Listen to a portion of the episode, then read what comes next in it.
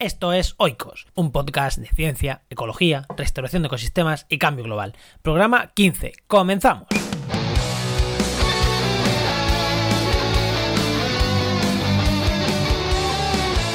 En el programa de hoy vamos a hablar del eucalipto y de las cotorras, dos especies invasoras, con una conversación con Álvaro Bayón. Quédate que va a estar interesante.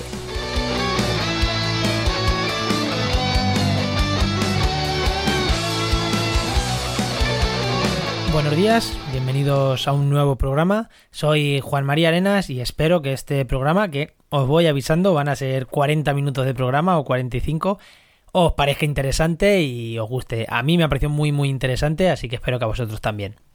Antes de entrar con la conversación y con la parte interesante del programa, os quiero comentar que estamos teniendo algunos problemas porque nos hemos mudado de, servidor de, de alojamiento de los podcasts de Evox a Spreaker por unas razones que no vienen al caso en este tipo, en este podcast. Simplemente decir que estamos teniendo algunos problemas, hemos perdido los hemos estado algunos días en los programas que no han estado en iVoox, en, en iTunes parece que también hemos tenido algunos problemas al cruzar los feeds RSS. Vamos, temas técnicos que, que, bueno, que si os interesan me podría tirar una hora contándolos y las cosas que he hecho yo mal y las cosas que, no, que, que, venían mal hechas de ser por, los servidores, por así decirlo. Pero vamos, la, gran mayoría de culpa es mía, como suele pasar en estos casos. Pero simplemente os pido que, volváis, si estáis escuchando esto y nos tenéis en favoritos en cualquier sitio, que volváis a volváis a suscribiros, volváis a ponernos en favoritos, porque hemos perdido todo, o sea, se han perdido prácticamente todos los feeds, entonces eh, tendréis que volver a darle a favorito. Los programas están, en Spreaker están todos, y en el resto de sistemas, pues esperemos que vuelvan a estar lo antes posible y espero que cuando este programa se publique eh, estén ya, estén ya en iVoox y en iTunes y en todos los reproductores de podcast. Así que confiamos en ello, confiamos en ello. Y si no, pues escucharnos en Spreaker y en nuestra página web, ecosistemas.com, sabéis que ahí siempre están, o en la mía personal, jmarenas.com, que ahí sí están los programas, independientemente de los reproductores, ahí siempre, siempre están bien. Bueno, y tras, tras haber contado estos pequeños problemas que hemos tenido con, con con Spreaker y demás, eh, vamos con lo que realmente os interesa, que es, que es la entrevista de hoy. Bueno, la entrevista, ya sabéis, conversación, no me gusta llamarlo entrevistas. Y hoy tenemos al otro lado del teléfono, tengo al otro lado del teléfono a Álvaro Bayón, mundialmente conocido como Bari. es biólogo, un vallisoletano, está haciendo la tesis predoctoral en, en la Estación Biológica de Doñana con, con temas de especies invasoras, aparte es un divulgador científico. Eh, tiene el blog eh, Curiosa Biología, autor del podcast No te lo creas. Además, colabora para la revista Naucas, que es uno de los mejores blogs de divulgación científica de España, con una sección que se llama El cuaderno de Wallace. Y gracias a esto es por lo que lo estamos entrevistando, porque ha escrito sobre los eucaliptos. Y bueno, vamos a darle la bienvenida al, al programa Álvaro. Buenas, Álvaro. Hola, buenas tardes. Buenas tardes a todos. ¿Me he dejado algo de tu presentación por, por decir? Creo que no. ¿Crees que no? Creo ¿Crees que que no? no? Creo que está bastante completa. Si te parece, vamos a ir, porque tenemos un montón de cosas de las que hablar, vamos a ir a lo primero por lo que tú y yo contactamos. Contactamos y, Sí. y si seguís las redes de Restaura Eco y de Restauración de Ecosistemas en, Twitter, en Facebook, visteis hace unos meses que compartí, hace un par de meses compartimos una, un artículo que nos pareció buenísimo sobre el eucalipto en, en el blog de divulgación de Naucas. Y este es el autor que le invitamos a participar y quiso participar. El, el artículo se llama Invasores 2, el eucalipto. De hecho, en las notas del programa, ya sabéis, lo vamos a compartir. Lo primero, Álvaro, mm, para que no lo sepan, ¿de dónde es? Sí. Bueno, ¿qué son los eucaliptos? Que eso creo que es sencillo de entender. Sí, bueno. A ver, el, eucalipto es un, es un género de plantas, ¿vale? Eucaliptus. Eh, son plantas de eh, Australia, Tasmania, Nueva Zelanda, de la zona de Oceanía. Algunas especies, sobre todo en, en España tres especies, eh, se han venido cultivando eh, desde mediados del siglo XIX eh, primero como árbol ornamental y después se descubrió que crecía muy rápido y muy bien. También se utilizó pues para la producción de madera, pero la madera queda de muy, de muy mala calidad, así que se, se derivó rápidamente a la producción de papel. Por su rápido crecimiento, pues produce mucha cantidad de papel en muy poco tiempo. Eh, también se incorporó una nueva utilidad a mediados del siglo XX que era la de desecar lagunas. Es un árbol que atrapa una gran cantidad de agua con sus raíces y lagunas que son de pequeño tamaño, lagunas temporales, eh, suele desecarlas casi completamente, lo cual previene eh, la cría de, insectos, sobre todo de mosquitos, y reduce el nivel de las plagas de mosquitos. De hecho, se introdujo masivamente en el norte de España también con ese fin. Pero es que quizás ese es un uso de los que la gente cuando habla de eucaliptos menos conozca, ¿no? Hombre, también es verdad que reduce las plagas de eucaliptos, pero te cargas los humedales que en muchos sitios, por ejemplo en Doñana, son la base del ecosistema. O sea que... Sí, reduces, reduces plagas de insectos, eh, insectos que a veces son parásitos, eh, luchas contra enfermedades, que, está muy bien, pero en efecto también te cargas a veces ecosistemas que son muy importantes. Un humedal, eh, le pones eucaliptos y te lo cargas entero. En efecto. ¿Y, qué distribución tienen los humedales en España? Porque es verdad que cuando vamos por el norte, Galicia y toda la cornisa cantábrica los vemos, pero no están solo allí, ¿no? Hay en, hay en más sitios de España eucaliptos. Ya, ya hemos comentado Ñana, ¿no? Y algunos sitios más, ¿no? Sí, ahora mismo tenemos el eucalipto con carácter invasor en toda la cornisa cantábrica, desde, desde Galicia hasta el norte del País Vasco. Eh, también tenemos presencia de eucaliptos eh, que ya se están naturalizando en, la zona de Levante, pero todavía no han mostrado carácter invasor en esa zona. También tenemos eucaliptos en, Mallorca, que ahí sí que están empezando a, reportarse comportamiento invasor. Y también en el sur de, España, en la zona, en la costa andaluza, sobre todo en Huelva y en Cádiz. También tenemos presencia. Aquí, Cerca de casa tenemos. Sí, hay presencia también en zonas del interior, pero eh, por sus características no tolera las altitudes por encima de 300 o 400 metros sobre el nivel del mar. Entonces, eh, todas las que están cultivados por encima de esos niveles requieren siempre de un, de un cuidado y de una atención que les impide eh, naturalizarse. O sea, si salen al medio natural, pues no sobreviven con éxito y no forman poblaciones estables. Entonces, las zonas de riesgo realmente son las zonas costeras y de baja altitud. Vale, una cosa que, quería comentarte es, eh, claro, has hablado de invasor, ¿por qué es invasora? ¿Qué, le hace al eucalipto considerar eh, una especie, considerarse una especie invasora? Sí, bueno, para eso primero tenemos que hablar un poco de qué es una especie invasora y por qué las llamamos así. Me parece perfecto. Eh, para que una especie sea invasora hay dos criterios que se, se suelen utilizar en, la terminología científica, ¿vale? Uno es el criterio de expansión y otro es el criterio de impacto. El criterio de expansión nos dice que una especie es exótica invasora cuando primero es exótica, es decir, eh, su rango nativo es eh, exterior, es eh, ajeno, es extranjero, y ha entrado sobrepasando barreras biogeográficas que de forma natural la especie no podría sobrepasar. En este caso está muy claro, pues desde Australia hasta España no hay forma natural de que el eucalipto llegue. Lo hemos introducido nosotros, bien sea deliberadamente o bien sea accidentalmente. Eh, que además se naturalice en el medio natural, o sea, que, se, que llegue a formar poblaciones estables en el medio natural y que se extienda a una velocidad que, bueno, están están tabuladas, ¿no? Las velocidades de expansión, según sean eh, mm, especies que se reproduzcan sexualmente o asexualmente, en el caso de plantas, y en el caso de animales, pues según sea la, su capacidad de dispersión. Y el segundo criterio es el criterio de impacto, eh, que es que eh, la especie genere una serie de impactos, bien sobre nuestras actividades sociales o económicas, sobre nuestra salud o sobre el medio ambiente. Entonces, en el caso del eucalipto, es más invasor por motivos de impacto que por motivos de expansión, pero también es invasor por motivos de expansión. Eh, hay especies. para entender y hacer un resumen, lo peor del eucalipto son los impactos que genera más que la capacidad que tiene para expandirse o para llegar a nuevos sitios, ¿no? Correcto. O sea, tiene una capacidad de expansión que se acerca a una invasora, pero lo que realmente hace que el eucalipto tenga eh, carácter invasor son los impactos que genera, que son eh, impactos muy fuertes, tanto, eh, sobre todo, en el caso del eucalipto, impactos medioambientales, sobre todo. Sí, sí. secundariamente también impacto socioeconómico.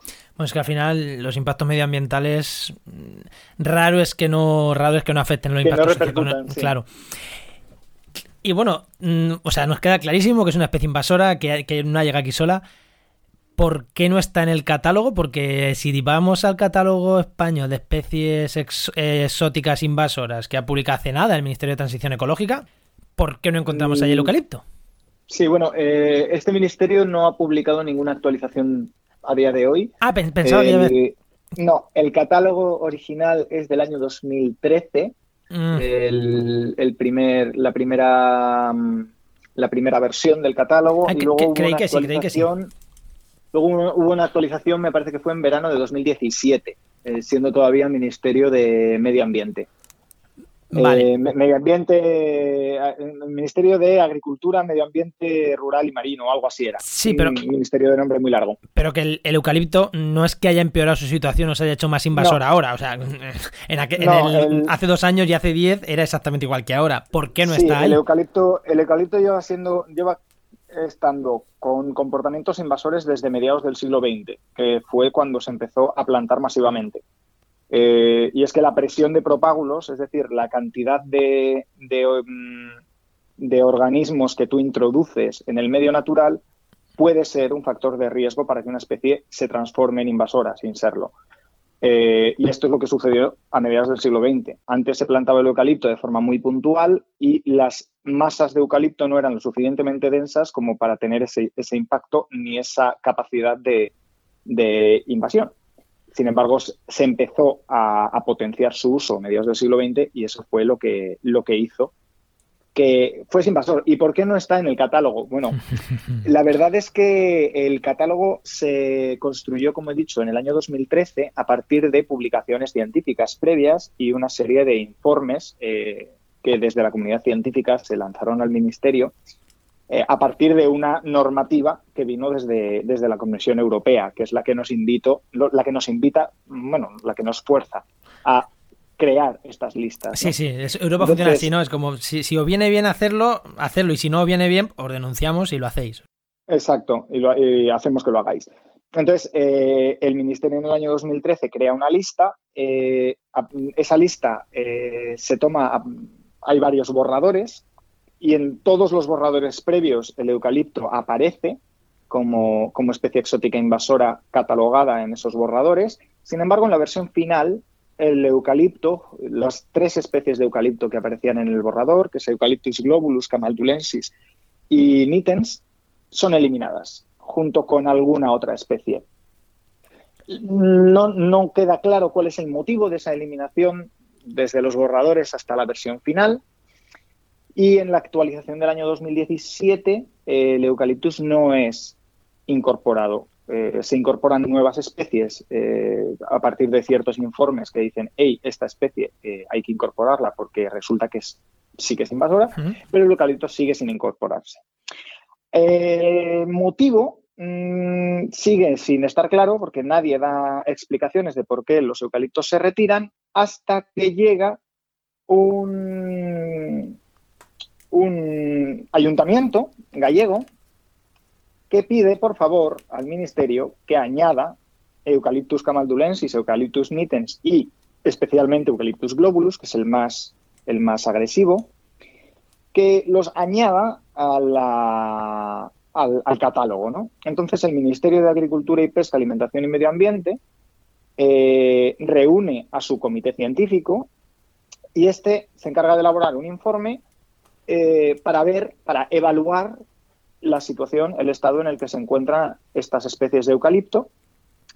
Se hacen una serie de análisis de riesgos, se, eh, analiza cuál es el estado eh, en el que se encuentra en el medio natural y en el, en el informe, y cito, se recomienda la inclusión de Eucalyptus globulus, Eucalyptus camaldulensis, Eucalyptus nitens y cualquier otra especie futura de eucaliptus que sea introducida en la península ibérica en el catálogo cuyo destino, el de la especie, sea la explotación forestal debido al alto riesgo de invasión por estas especies, consecuencia de sus características biológicas, fisiológicas y ecológicas. Es decir, me está diciendo que, que hay que características biológicas, que es su capacidad de expansión, sus tolerancias, su, su fisiología, su capacidad de, de competencia, sus características fisiológicas eh, a nivel metabólico, a nivel bioquímico, eh, tiene una serie de efectos sobre el suelo, cambia eh, efecto, o sea, y, luego características ecológicas que cambia, por ejemplo, los regímenes de los incendios. No es que el eucalipto provoque incendios, es que cambia el régimen de los incendios, el cómo esos incendios se desarrollan, cómo avanzan, cómo se extinguen. El eucalipto lo cambia. Entonces, dadas todas estas características que le hacen un alto riesgo de le hacen tener un alto riesgo de invasión, eh, se, se, recomienda al ministerio que se incluya. Y de hecho se realiza un análisis de evaluación de impacto, que es el With Risk Assessment, que es una adaptación de un análisis australiano que ha dado muy buen resultado en ecosistemas mediterráneos y templados, por ejemplo los que tenemos en España. Eh, es un rango que va del menos 14 al más 29, siendo del menos 14 al 1, perdón, del menos 14 al 0 especies que no tienen riesgo, del 0 al 6, o sea, del 1 al 6 especies que tienen un riesgo mmm, indeterminado y que por tanto hace falta estudiar más, y aquellas especies que están por encima de 7 son... se considera que tienen alto riesgo, ¿vale? ¿Y en, por, ¿y en cuánto tenemos a nuestros amigos? Pues mira, voy a hacerte una, para que tengas una idea de, de cuáles son las, las, especies que tenemos, por ejemplo, catalogadas por el Ministerio. Tenemos, por ejemplo, la hierba de la pampa con 26, la acacia mimosa con 24, la uña de gato, el carpobrotus, que supongo que lo conoceréis hmm. si vivís cerca del mar, que está en 22, el estramonio está en 19, el lirio amarillo, que es un tipo de, de nenúfar mexicano, está en 14, el amor de hombre, la Trasdescantia fluminensis, está en 12, mm. y el, tubin, el tubinampo, tuberosus, está en 7. Nota, esta especie que está en 7 está en el catálogo de especies exóticas invasoras.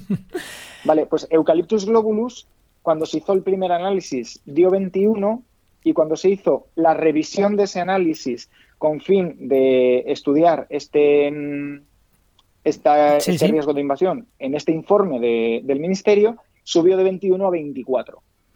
O sea que... Mmm, Estamos ¿alguien... hablando que está al... al mismo nivel que Carpobrotus edulis o que el estramonio. O sea que alguien ha metido, alguien ha metido ahí la mano para que la especie no se catalogue como invasora. Sí. Sí, y sabemos quién ha metido la mano. Pues es alguien de la empresa, de las empresas madereras, asumo. Sí, de hecho, el ministerio no estaba de acuerdo con el, el entonces Ministerio de Agricultura, Pesca, Alimentación y Medio Ambiente. Eh, no estaba de acuerdo con, el, con la decisión del comité científico. Entonces, eh, mira, tengo aquí la cita. La puntuación para Eucalyptus camaldulensis es de más 26, la de Eucalyptus globulus más 24, la de Eucalyptus guni es de más 7, Eucalyptus nitens es de más 15 y la de Eucalyptus sideroxylon es de más 10. Por tanto, todas ellas poseen riesgo de invasión en nuestro territorio, especialmente alto en el caso de Camaldulensis globulus y nitens, estas tres últimas destinadas a la explotación forestal. Entonces, ¿qué es lo que sucede? Eh, que al Ministerio no le gustó este informe y pidió un contrainforme. Pidió un contrainforme diciendo, eh, eh, y en este contrainforme el, lo que se dijo fue que había por parte del comité científico una actitud, y aquí cito también, tendenciosa por parte del comité científico en orden a emitir un juicio de valor pre, premeditado en cuanto al carácter invasor de estas especies, presuntamente basado en criterios no científicos y en, opi en opiniones personales y políticas. Esto eh, y... lo escriben en frente de un, de un informe de un comité científico formado por 21 científicos independientes que lo, que lo firman por unanimidad y que tiene más de 70 referencias científicas y lo firma un, una sola persona un científico. El contrario, dices, el, el, el contrainforme lo firma un científico el solo. El contrainforme lo firma un solo científico, el profesor Luis Gil, eh, catedrático de, de, una universidad española. Un, un, saludo si nos está escuchando, que seguro que le va a hacer mucho ilusión. O, hola, buenas, buenas tardes, señor Luis Gil.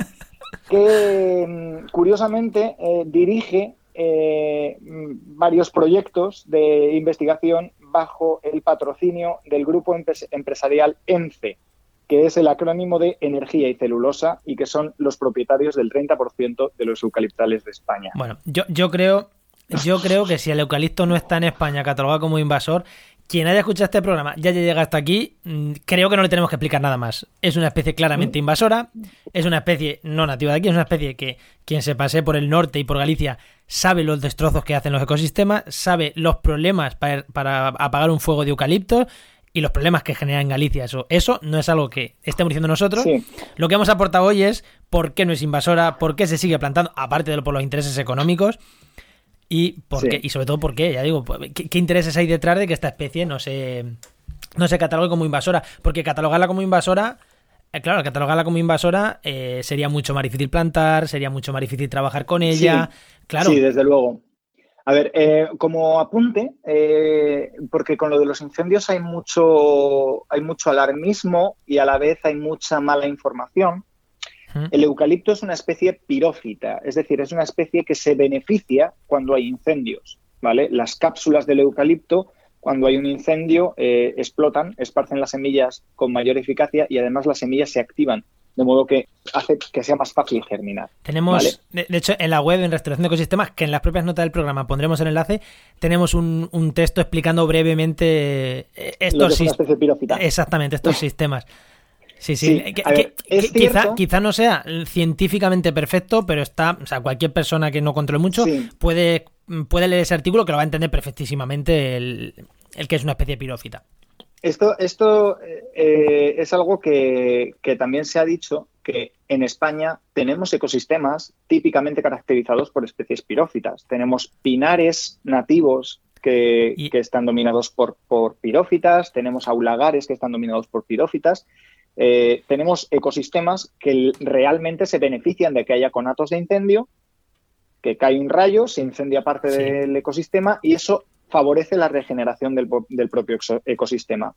El problema está en que el eucalipto, por su característica de eh, exigencia de, agua, no invade los terrenos que están ocupados por eh, ecosistemas pirófitos. Lo que invade son terrenos eh, ocupados por ecosistemas mm, con alto aporte hídrico, que son ecosistemas que normalmente no arden. Cuando un rayo cae en un matorral que tiene grandes regiones inundadas o parcialmente inundadas, normalmente no se extiende el fuego porque hay mucha humedad y el fuego se apaga por sí solo. No, no se genera ese carácter pirófito en este tipo de ecosistemas. Cuando entra el eucalipto, el eucalipto deseca el, el suelo, deseca el sustrato y aporta un material muy inflamable frente a especies que no son eh, pirófitas. que sí que, favorece. No es que, no es que lo favorezca. Eh, o sea, no lo favorece intencionadamente, pero vamos, favorece que haya, que haya incendios. Entonces, lo que pasa es que es eso, exacto. O sea, hace que en un lugar donde el régimen de fuego es muy restrictivo, que cae un rayo y ahí no se incendia nada, lo convierte en un ecosistema pirófito, lo convierte en un ecosistema en el cual el régimen de incendios se hace más alto y, se favorece el que haya incendios. Mm. ¿Qué pasa? Que ninguna especie que compite con el eucalipto en estos ecosistemas es pirófita, lo cual hace, lo cual favorece que el eucalipto se convierta en una dominante monoespecífica en el ecosistema y el resto del ecosistema quede destruido. es decir, mm. favorece la invasión del eucalipto. aparte de, y como último aporte de esto, aparte también porque genera unas sustancias que, el suelo lo acidifican mucho, ¿no? Si no estoy mal, mal informado. Y también hace que no nazcan ahí muchas cosas. O sea, que, que, por un lado favorece incendios, que le hace tener dominancia a lo, largo, a, lo largo del tiempo, pero aparte es que los suelos lo modifica mucho, lo que hemos estado diciendo, ¿no? Que por qué ¿Por qué es invasora, no? Pues eso, porque cambia el ecosistema completamente. Claro. Que también es otra. Pues eso. Eh, sí, sí, sí. Mm, el, punto positivo, el punto de darnos un respiro, es que el eucalipto eh, tiene mm, una capacidad de competencia no demasiado alta. Puede competir muy bien con prados, con pastizales, con matorral, pero no compite con un bosque. Entonces, si nuestros ecosistemas estuviesen bien, estuviesen sanos y estuviesen maduros, eh, el eucalipto se encontraría con un bosque y no podría competir contra ese mm. bosque y nunca sería invasor. Vale, mira, eso es un, es un dato que yo no, yo no conocía. Yo pensaba que sí que podía competir, sobre todo por, por las sustancias eh, alelopáticas que suelta al suelo, ¿no? Eh, pensaba que sí, competía. Pero, un robledal o un, bosque mediterráneo o un bosque templado, un, pues, un hayedo, eh, tiene una estructura vertical muy fuerte eh, y, una, y una estructura del suelo muy, muy, muy potente. sí, que, porque, le metas cuatro sustancias alelopáticas, pues se ríen de exacto. Mm, a lo mejor te cargas parte del sotobosque, eh, los arbustos o, los, o, los, las herbáceas que encuentras en el, en el bosque sí que se las carga, pero el eucalipto no es capaz de entrar al bosque.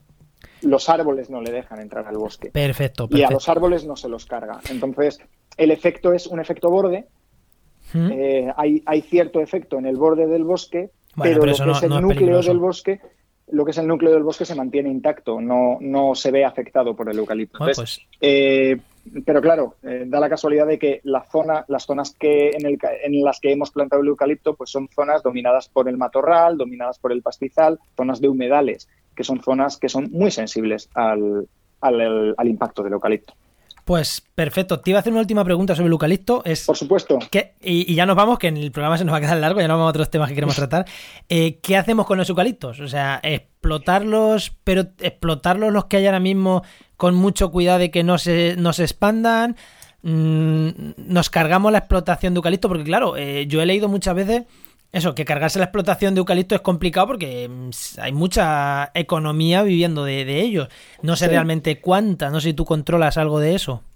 Es, complicado. A ver, eh, por un lado, las zonas en las que se está cultivando el eucalipto como, como explotación forestal eh, son bastante amplias y aportan bastantes beneficios económicos. Eh, no, evidentemente, evidentemente. Me estoy refiriendo a las zonas esas. Claro, luchar contra eso y mm, abogar por el exterminio total del eucalipto, pues se te echan encima. Es socialmente es inviable, aunque sería posible eh, técnicamente de forma técnica, pero socialmente es inviable que se te echan, te comen.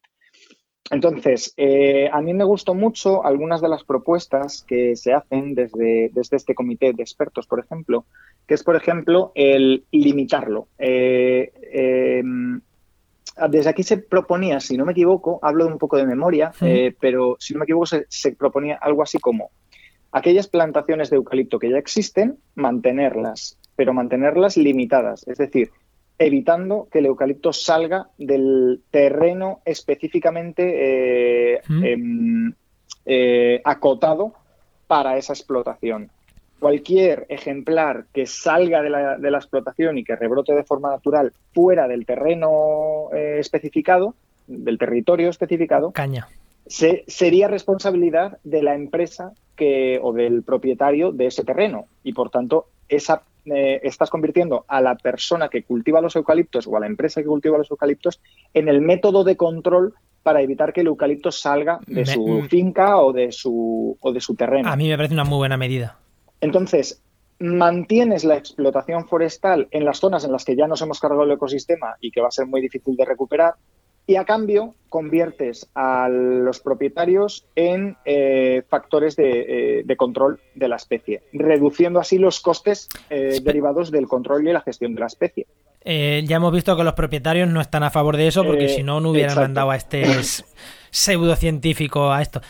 Eh, evidentemente, hablo de esas zonas, ¿eh? que quede claro, en las zonas como Doñana o, aquí en Cádiz, aquí que yo que vivo en Cádiz, ahí evidentemente erradicación sin duda, pues que además están sobre ecosistemas, sobre ecosistemas súper valiosos. Ahí no, no hay, uy, esto es que estaba, mira, mm, ahí sí que hay que cargarse, o sea, no puede Doñana sufrir por los eucaliptos o, las lagunas de la Janda o, los humedales de Cádiz no pueden sufrir por el eucalipto, es que es evidente. por supuesto, esta sería la segunda O sea, eso sería, ese sistema sería en las zonas en las que el eucalipto es un cultivo y, sería para mantener el cultivo evitando su expansión, evitando ese carácter invasor, pero allí donde ya es invasor y no forma parte de ningún propietario ni de ninguna explotación, sino que ha salido de forma silvestre, ha, salido porque se ha naturalizado o porque un loco lo ha plantado en su jardín, ahí en la erradicación total de la, de la especie.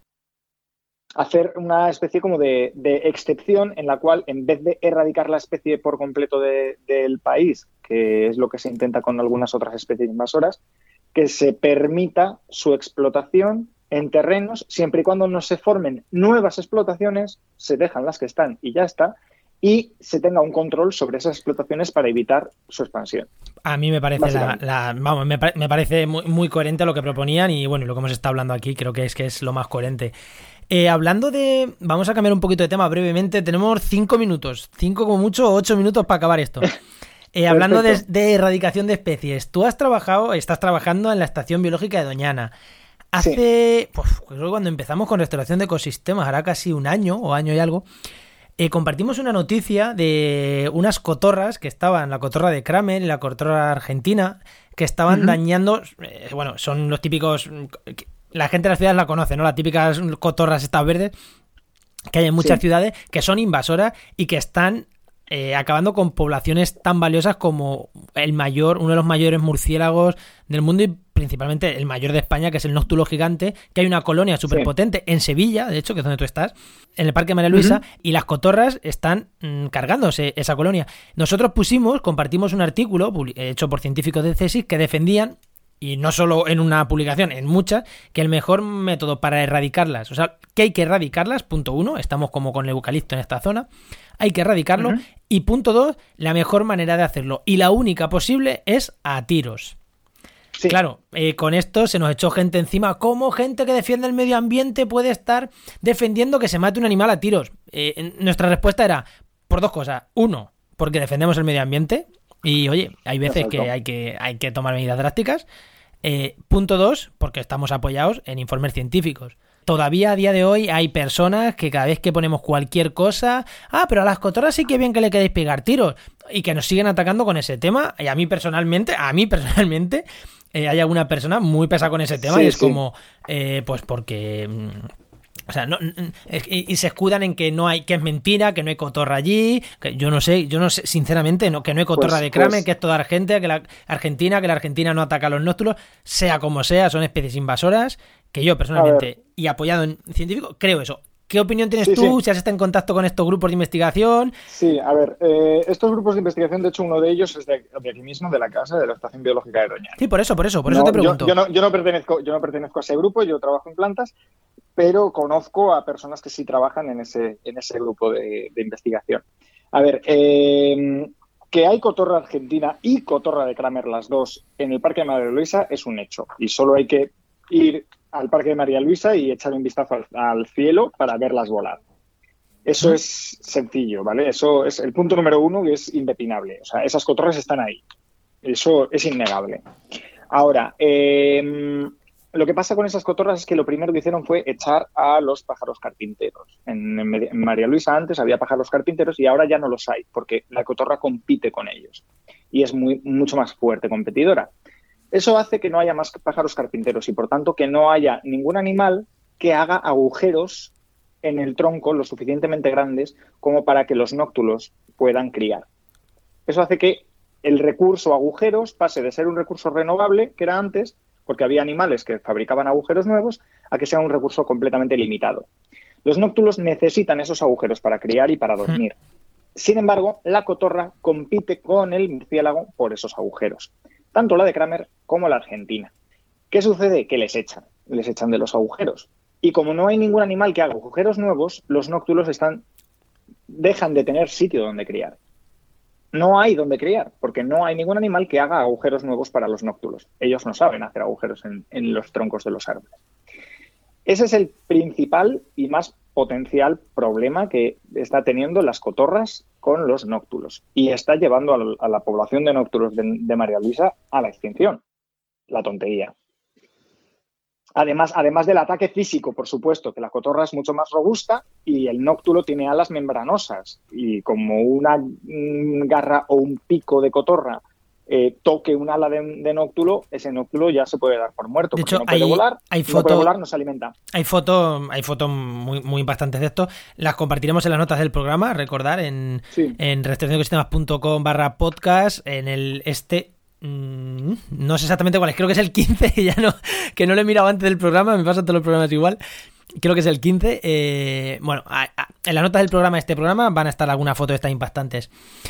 Tu solución y la que dicen ellos es que no hay otra forma de acabar con ellos, ¿no? Mm, No, no hay. A ver, la única forma que ha demostrado eh, ser eficaz en la lucha contra las cotorras, tanto de Kramer como la argentina, es el disparo.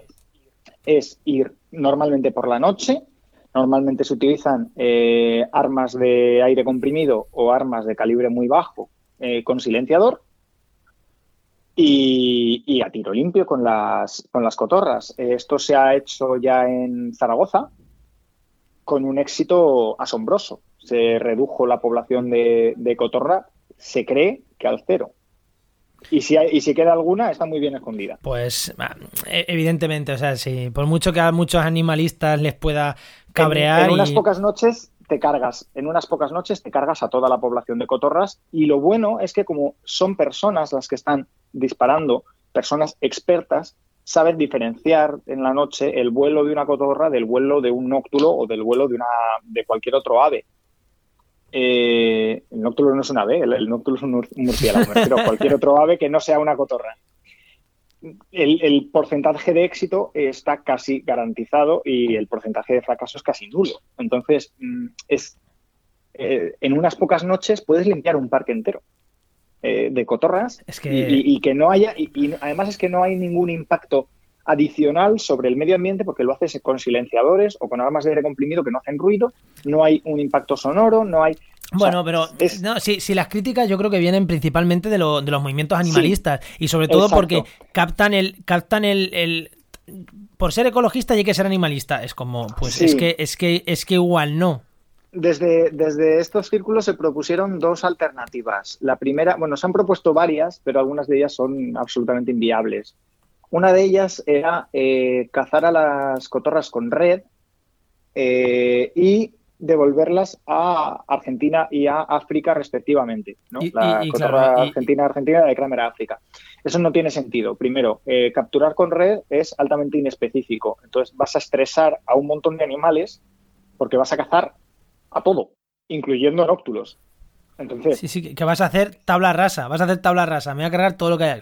vas a estresar a muchos animales, algunos de ellos los vas a tener que volver a liberar, a otros los vas a tener que guardar, vas a tener que transportarlos y además eh, no los puedes reintroducir en su zona nativa porque el, el- el fact- el- el hecho de introducción de la cotorra en España genera primero un efecto evolutivo de, cue- de cuello de botella, ¿Mm? la población es genéticamente muy homogénea y eso alteraría la población, la, Que, la que- que- genética, que no, que no tiene sentido, que es que, oye, la genética poblacional original y por otro lado has generado un efecto de selección en la cual solo los mejores, solo los más competitivos se han mantenido con vida y son los que están aquí, de modo que generas a la vez un impacto sobre el ecosistema en el que las reintroduces. Así que no tiene sentido. Aparte, los costes que, que implica No, no, que no tiene transportar sentido, a estos animales sentido. allá. La alternativa que propusieron también era llevarlos a un centro de eutanasiado y eutanasiarlos allí. Eso tampoco tiene mucho sentido, primero, por la alta inespecificidad de, de la caza con redes, es segundo, que- porque no puedes garantizar que estés cazando a todas y se te van a escapar muchas, y tercero, porque los costes de tender las redes, recogerlas, seleccionar, transportar y eutanasiar son muchísimo más elevados que ir con tres escopetas de aire comprimido y liarte a tiros con, las, con los pájaros. Entonces, no tiene sentido tampoco. Y la tercera, que fue la más rocambolesca de todas, que las- la, propuso Pacma, eh, era eh, utilizar eh, alimento que tenga eh, hormonas que el- esterilicen temporalmente a las poblaciones. De modo que Ay. esterilizas a las cotorras para que no críen. Entonces ya cuando sí, las cotorras que no están criando se mueran de viejas, O sea, pues dentro ya de se te 20 acabó años. El problema de las cotorras. Ese es el problema que Pacman Claro. no, no pensó en que, en que la cotorra de Kramer tiene una esperanza de vida media de 35 años, lo cual significa que tienes que estar alimentando con pienso eh, esterilizante durante 35 Y años es, que es, un, co- a y- esos y es que ese es un control poblacional, pero eso no las extermina. Porque es que al final, claro, la cotorra, habrá cotorras que dirán, no, yo prefiero irme a comer no sé dónde que comerme el pienso este que no me gusta. Ese, es el número uno, que va a ser poco, o sea, que, la puntería no va a ser muy alta, porque va a haber cotorras que, que van a pasar de tu pienso y van a comer otra cosa. Número dos, es una medida que tienes que, eh, que, realizar durante 35 años. Y esos 35 años son 35 años de impacto. Que no, la cotorra en el, medio natural. Y, el, y el nóctulo, ya te digo yo, que no aguanta 35 años. Claro que este no. ritmo. Claro que no. Y, número tres, que es quizá la más importante, y es que ¿cuántos animales van a comer de ese pienso? Exactamente, es que, es que no tiene sentido. Es, que, vas a esterilizar a poblaciones nativas de aves que tienen seguro una esperanza de vida mucho menor que la de la cotorra, porque la de la cotorra, porque la cotorra tiene una esperanza de vida muy alta. Altísima, para ser una ave, es de las mayores que yo conozco, vamos. Te vas, vas a exterminar al resto de especies de aves mucho antes de lo que extermines a la cotorra con ese sistema. Entonces no tiene ningún sentido. No hay medidas eh, que hayan demostrado eficacia eh, al margen de, el, como dicen los de Pacma, liarse a tiros. Pues sí, liarse a tiros, sonará muy bestia, pero es la única medida que ha demostrado eficacia pues en el control pues y en la gestión de esta especie. Que al final con, las esterilizaciones pasa lo que con algunas colonias felinas, ¿no? Que está muy bien esterilizarlas y luego te quedas sin, sin aves en la ciudad. ¿Y qué ha pasado? Se las han comido los gatos. Los gatos, que estarán esterilizados, pero siguen estando. Pero siguen estando. o sea, que, está muy bien como cosa puntual, pero... están esterilizados, pero tienen estómago. Exactamente. Y un gato dura bastante menos que una cotorra. Bastante. Pues si te parece, lo vamos a dejar aquí, nos estamos yendo ya muchísimo más, que es muchísimo, muchísimo más. Lo dejamos aquí y otro día te invito a hablar de divulgación de tu tesis, porque ya eres divulgador científico, de podcaster, o sea, ya te invitaré aquí o para otros proyectos de los que tengo en mente, que ya lo hemos estado hablando, así que espero contar contigo en más proyectos. Un abrazo Álvaro y hasta luego. Hasta luego. Y voy a despedirme, voy a despedirme rápido. Simplemente recordaros que esto es Podcast Oikos. Tenéis en restauraciondeecosistemas.com, en la pestaña de podcast tenéis el acceso a las notas del programa, donde os dejaremos varios artículos de esto. Como siempre, los miércoles nos tenéis en vuestro reproductor de podcast favorito, de Spreaker, y iTunes. También estamos, mm, parece que vamos a volver a YouTube, bueno, ya os informaremos. Y a Spotify parece ser, si todo sale bien, igual este programa lo podéis escuchar también por Spotify. Si no es este, perdonadme, será el siguiente, pero en breve estaremos en Spotify. Un saludo y os espero el miércoles que viene. Adiós.